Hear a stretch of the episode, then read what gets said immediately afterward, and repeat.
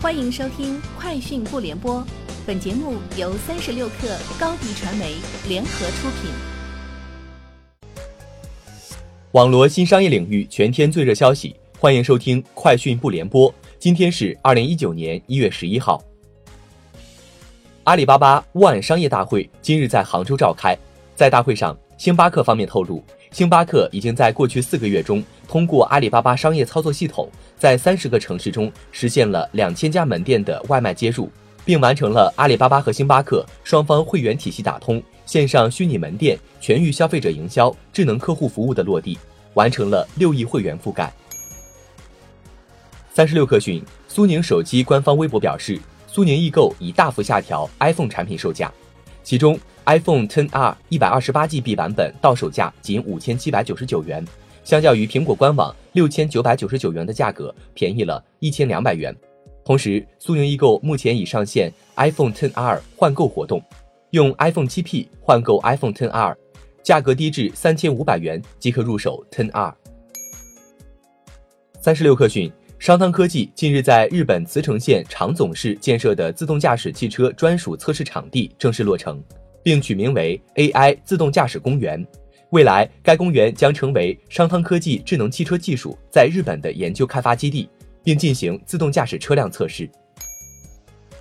三十六氪讯，在湖畔大学日前举行的第五届招生面试上，湖畔大学校长马云表示，湖畔不教大家如何把企业办大，而是要教大家如何把企业办得更长，活得更好。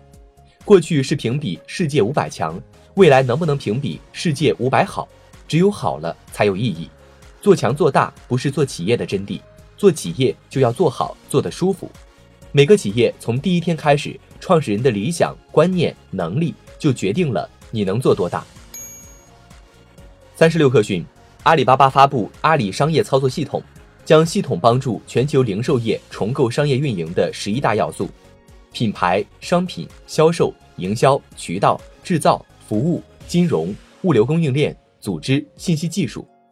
阿里 CEO 张勇表示，打造新零售必须建设全面的数字化商业能力。未来十年，如何能将消费者处获得的数据应用于供给端，是供给侧改革的重中之重。三十六氪讯，阿里知识产权保护年度报告称，二零一八年被消费者举报删除的疑似假货链接量下降百分之七十，每一万笔订单中仅有一点一一笔为疑似假货，比去年再降百分之二十六。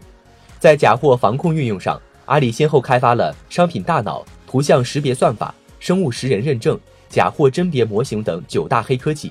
另外，阿里还将语义情感分析、商家全景视图、直播防控体系等三项新技术应用于知识产权保护。据 CNBC 报道，当地时间周四，三星宣布将于二月二十号在旧金山举行新品发布会。预计届时将推出下一代旗舰手机 Galaxy S 十。据推测，这款手机将成为首款支持 5G 无线网络的主流智能手机。另一款手机据说配有可折叠屏幕。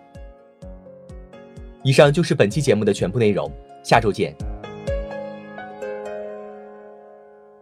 欢迎添加克星电台微信号，微信搜索“克星电台”的全拼，加入我们的社群，一起交流成长。高迪传媒，我们制造影响力。商务合作，请关注公众号“高迪传媒”。